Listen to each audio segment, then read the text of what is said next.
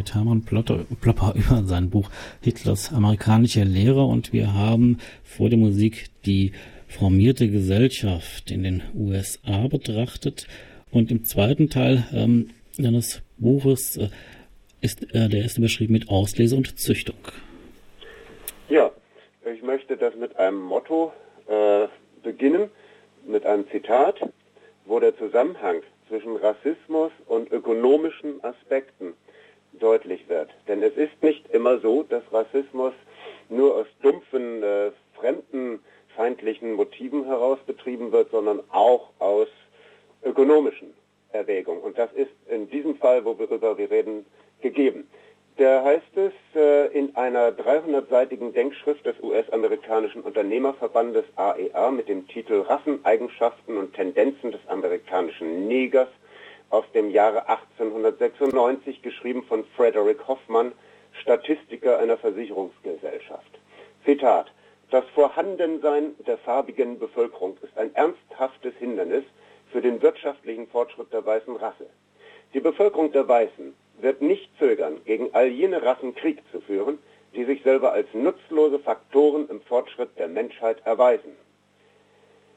Das äh, ist nämlich bei dieser ganzen Geschichte zu betrachten. Es geht um Effizienz, es geht um Geldersparnis, es geht darum, das, was diese Leute unter ja, Fortschritt betrachten, äh, ja, zu fördern. Eugenik ist nämlich ein Teilabschnitt der nationalen Effizienzsteigerung. Dazu müssen wir erstmal definieren, was Eugenik ist. Ähm, Francis Galton hat diesen Begriff geprägt, Ende des 19. Jahrhunderts, ein Engländer, ein äh, Statistik-Fetischist.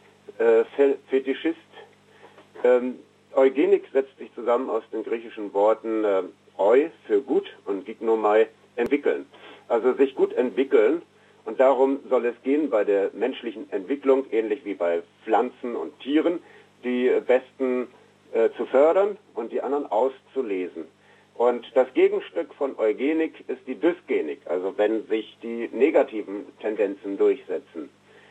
Äh, in den USA wuchs das alles auf dem Humus einer Volksauffassung des Calvinismus zunächst.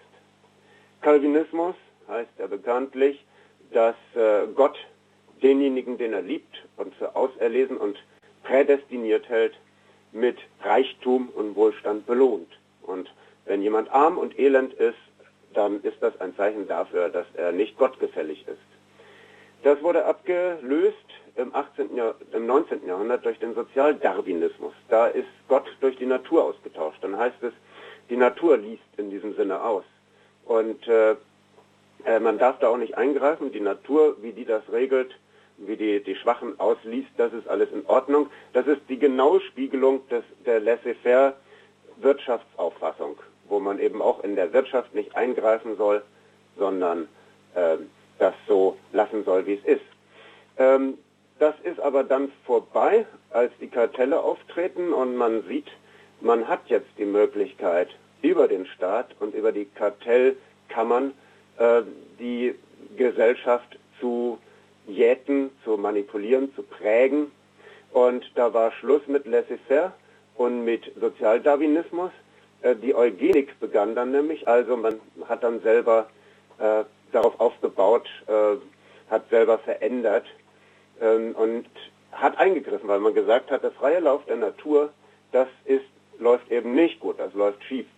Biologisch-theoretische Grundlage dieser verschärften äh, Intervention in den Gang der Natur war gegeben durch die Abkehr von der Auffassung von Jean-Baptiste Lamarck, der nämlich gesagt hatte, äh, der Mensch äh, sammelt seine Erfahrung im Leben an und was er angesammelt hat, wird vererbt an seine Nachkommen.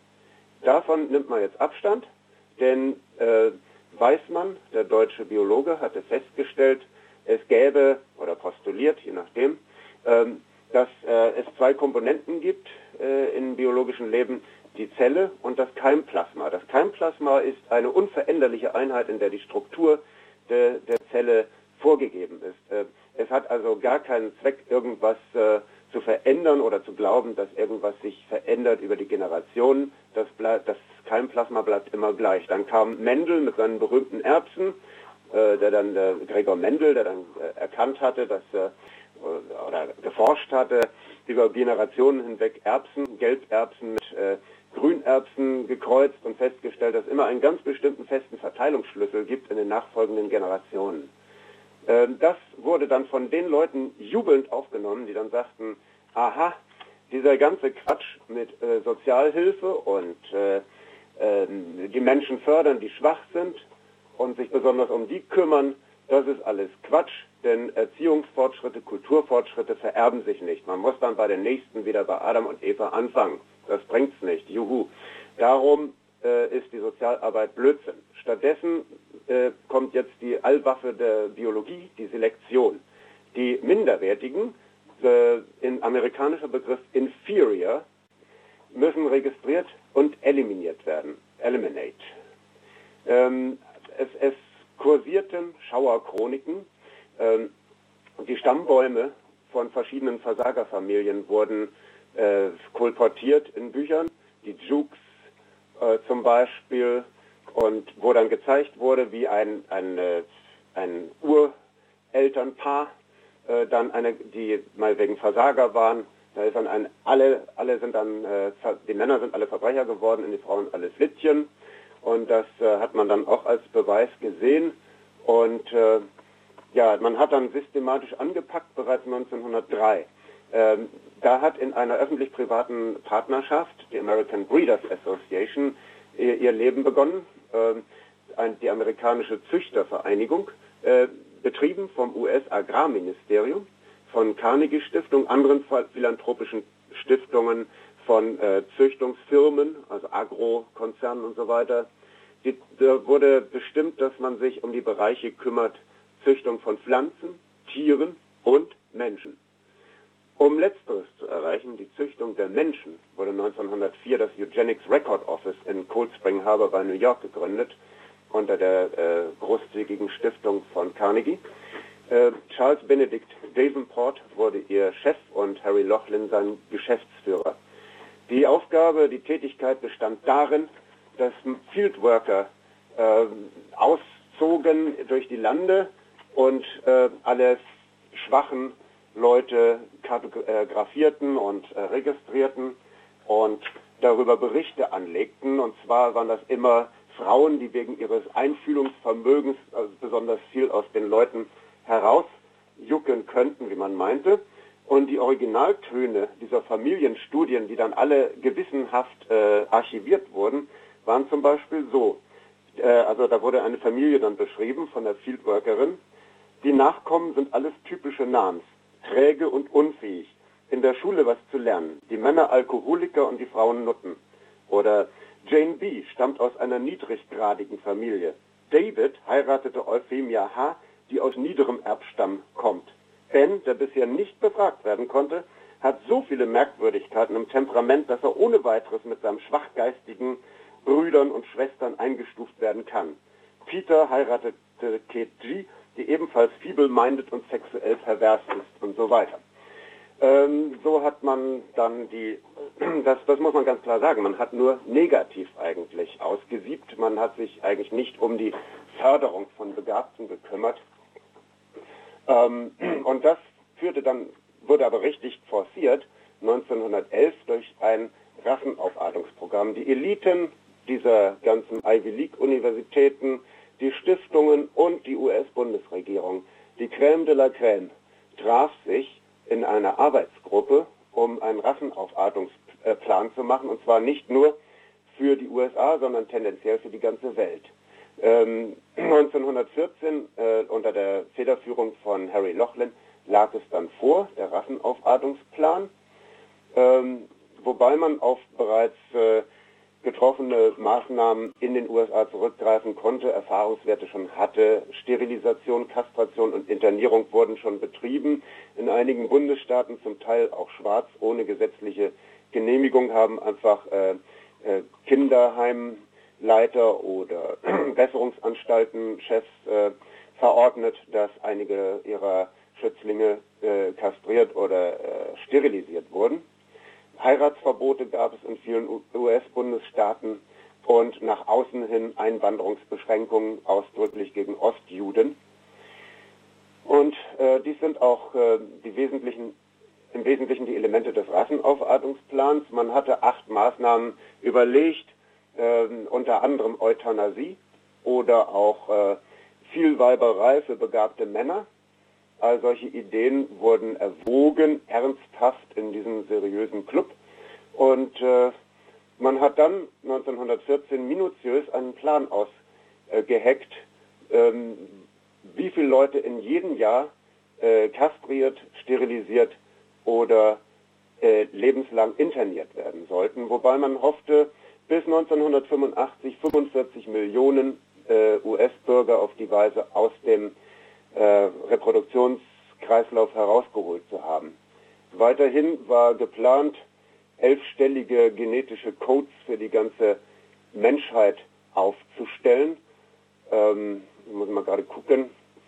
Hm, ja, richtig. Das war auch wiederum von Willett Hayes vom äh, Agrarium, der geschrieben hatte, wer außer den Prüden würde widersprechen, wenn öffentliche, öffentliche Ämter jeder Person eine Abstammungsziffer und Prozentzahlen für genetische Ratings geben würden, damit der eugenische Wert jeder Familie und jeder Person all jenen zur Verfügung steht, die die Wahrheit wissen müssen über die wahrscheinliche Effizienz des Nachwuchses.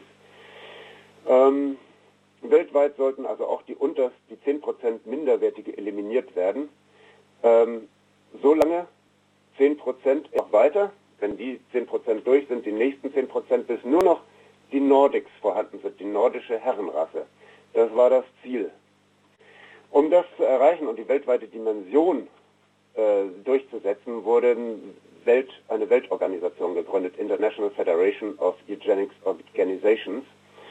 Ähm, erster Eugenik-Kongress in London 1912, der nächste 1920 in den USA, in New York und 1932 nochmal, wobei dann Ernst Rödin aus Deutschland zum Präsidenten gewählt wurde.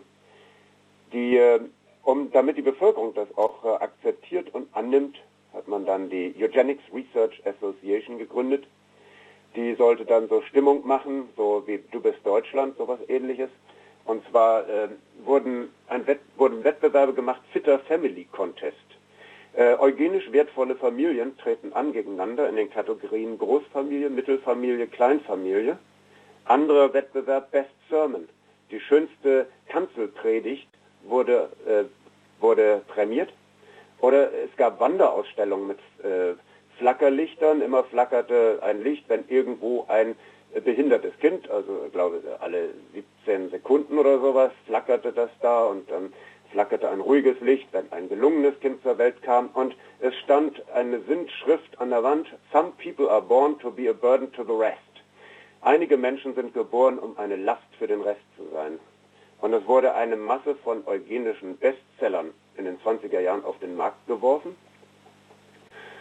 Und ähm, eine wichtige Maßnahme war auch, ob vielleicht der größte Erfolg der Eugeniker, dass äh, 1924 der Johnson Act äh, installiert wurde, in Kraft gesetzt wurde, der äh, festlegte, dass ab sofort äh, Einwanderer in dem ethnischen Verteilerschlüssel von 1890 äh, das Land noch betreten dürfen. Also so damals waren, war die weiße Herrenrasse eben äh, die große Mehrheit und so waren auch plötzlich statt, statt äh, 400 Italiener nur noch 4000 Italiener ins Land eingelassen und äh, Juden eigentlich gar nicht mehr. Dann äh, hat äh, Harry Laughlin ein Eugenikgesetzmuster für die Bundesstaaten entwickelt seitens der Eugenics Record Office, das in Virginia zum Beispiel musterhaft eingesetzt wurde und das später in Deutschland 1935 dann als Muster genommen wurde für die dortigen Gesetze. Und in dieser Zeit, Mitte der 20er Jahre, wurde der Begriff der Race Purity, die Rassereinheit, immer wichtiger. Und äh, weil man sich noch nicht ganz sicher fühlte, solange das Supreme Court, das oberste Gericht, noch kein Urteil gesprochen hatte, hatte man das Gefühl, man ist noch nicht recht sicher hm, mit der Sterilisierung und Kastration, hat deswegen äh, einen Fall durchgepeitscht, eine vergewaltigte junge Frau, die nach dem Austragen dieses Kindes sterilisiert werden sollte. Das wurde bis zum Supreme Court äh, in einem abgekarteten Spiel, also der Vertreter von dieser Kerry Buck war selber auch ein äh, Eugenikvertreter, wurde es dorthin gebracht und der Supreme Court hat dann einen Donnerschlag losgelassen, hat gesagt, äh, ein für alle Mal, es ist erlaubt, ähm, zu kastrieren und zu sterilisieren. Wir haben mehr als einmal erlebt, heißt es dort, dass die öffentliche Wohlfahrt den besten Bürgern das Opfer ihres Lebens abverlangt hat, in Form von Soldaten. Es wäre doch wohl merkwürdig, wenn es nicht auch jene zu einem geringeren Opfer auffordern würde, also die Behinderten, die bereits von der Stärke des Staates zehren und die häufig nicht begriffen haben, dass sie gemeint sind, um zu verhindern, dass wir mit Unfähigkeit überschwemmt werden.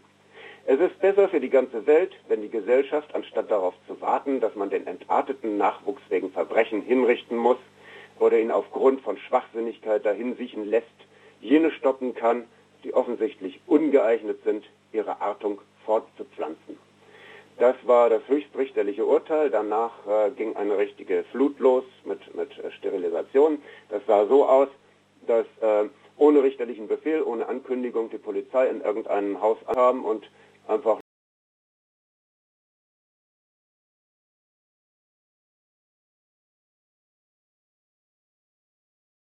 Das war das höchstrichterliche Urteil. Danach äh, ging eine richtige Flut los mit, mit äh, Sterilisation. Das sah so aus, dass äh, ohne richterlichen Befehl, ohne Ankündigung die Polizei in irgendeinem Haus ankam und einfach Leute abgeschleppt haben zur nächsten Klinik und die dann haben sterilisieren lassen. Oder es wurde auch mal en passant bei einer Blinddarmoperation mal eine Sterilisierung so mit erledigt. Ähm, dann muss man sagen, das waren aber auch dann so der Höhepunkt der Eugenik in den USA. Dann ging es so langsam abwärts. Da, wo es in Deutschland gerade hochging, ging es in den USA abwärts. Rockefeller seilte sich ab Ende der 20er Jahre. Die anderen, äh, Carnegie schloss äh, die Ero 1939. Äh, der, der, Grund war einfach der, dass äh, der äh, Davenport und der Lochlin halt die neueren biologischen Erkenntnisse ignoriert hatten und äh, einfach immer noch mit völlig antiquierten Theorien darum machten und dass so langsam Rockefeller zu blöd wurde. Es gibt einen anderen Aspekt, die Euthanasie. Da muss man sagen, äh, in Zentraleuropa war das menschliche Leben äh, unantastbar. Insofern, man hat nicht darüber gesprochen, ob ein Mensch nun was kostet, ob er der Gesellschaft Kosten verursacht. Äh, es war aufgrund der christlichen und auch der, der Aufklärungsethik völlig klar, dass jeder Mensch ein Recht auf Leben hat und dass man sich um ihn zu kümmern hat. Das sah in den angloamerikanischen Ländern spätestens seit Heinrich VIII. ganz anders aus. Ähm, dort wurden, wurde das Leben des Menschen immer verrechnet. Mit, äh, es wurden immer Modellrechnungen der Rentabilität eines Menschen aufgestellt. Eine Sache, die hier undenkbar war zu der Zeit. Margaret Sänger zum Beispiel ähm, von der Birth Control League, also der Geburtenkontrollenliga, die Feministin war und gleichzeitig feurige äh, Vertreterin der Euthanasie in den USA, schreibt in einem Bestseller, Zitat, Geisteskrankheit, die wir uns erinnern sollten, in hohem Maße erblich ist, zieht jedes Jahr vom Staatsetat nicht weniger als 11.985.695 Dollar und 55 Cent und aus privaten und Stiftungsmitteln noch einmal 20 Millionen Dollar ab. Wenn wir weiterhin erfahren, dass die Gesamtzahl der Insassen in öffentlichen und privaten Einrichtungen im Staat New York, in Armenhäusern, Besserungsanstalten, Blinden, Tauben und Stummen Schulen, in irren Asylen, in Heimen für die Feeble-Minded und für die Epileptiker sich auf nicht weniger als 65.000 beläuft, eine unbedeutende Anzahl verglichen mit der Gesamtbevölkerung, dann sollten uns die Augen geöffnet sein für die furchtbaren Kostenaufwendungen für die Gemeinschaft zugunsten der toten Last dieses menschlichen Abfalls. Und George Bernard Shaw, der uns in der Schule immer als großer Menschenfreund vorgestellt wurde, war äh, nicht nur in der äh, Fabian Society, er war auch ein feuriger Vertreter der Euthanasie. Er hat 1911 gesagt, ein Teil der eugenischen Politik würde uns endlich zu einem ausgiebigen Gebrauch der Tötungskammer führen. Eine große Anzahl Menschen müsste aus dem Leben gebracht werden, ganz einfach, weil es die Zeit von anderen Menschen vergeudet, sich um sie zu kümmern. Ähm, Die grundsätzliche Linie war nicht vergasen, sondern zu Tode verwahrlosen. Bereits Indianerkinder hatte man aus den Reservaten verschleppt und in Internaten äh, aufgezogen, äh, wobei man ihnen verbot, in ihrer äh, Heimatsprache zu sprechen und äh, mussten englische Namen annehmen. Das war noch das Geringste, aber es waren hygienische Zustände, dass die äh, Sterblichkeitsquote bei 50 Prozent lag. Äh, anderer Fall, in ein Hollywood-Film, auch ein Riesenerfolg, äh, in den USA 1917, The Black Stork, der schwarze Storch. Dort wird die, Gesell die Geschichte eines Kinderarztes in Chicago ähm, vorgeführt, der einer ähm, Familie, einem Ehepaar, die behindert sind, empfiehlt, keine Kinder zur Welt zu bringen und die bringen natürlich trotzdem eins zur Welt und das ist natürlich, bei wen wundert's, behindert. Daraufhin rät der Dr. Heselton,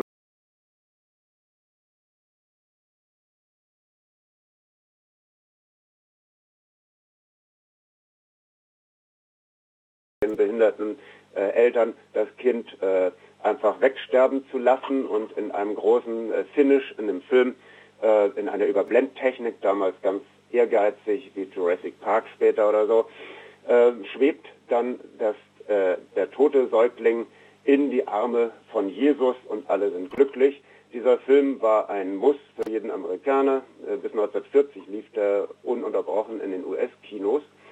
Und äh, der reale Fall war, dass dieser selbe Dr. Heselton, der sich da gespielt hat, äh, ganz real vorher in, in einer Klinik ein äh, behindertes Kind einfach äh, in einem nackt in einem kalten Raum hat äh, liegen lassen, bis es gestorben ist und das führte zu einer Pressediskussion äh, für und gegen Euthanasie in den USA und äh, damit war die Diskussion im Raum. Und äh, man hat dort auch durchaus zu dem Thema mh, zu Tode verwahrlosen sich dann mh, ausgetauscht.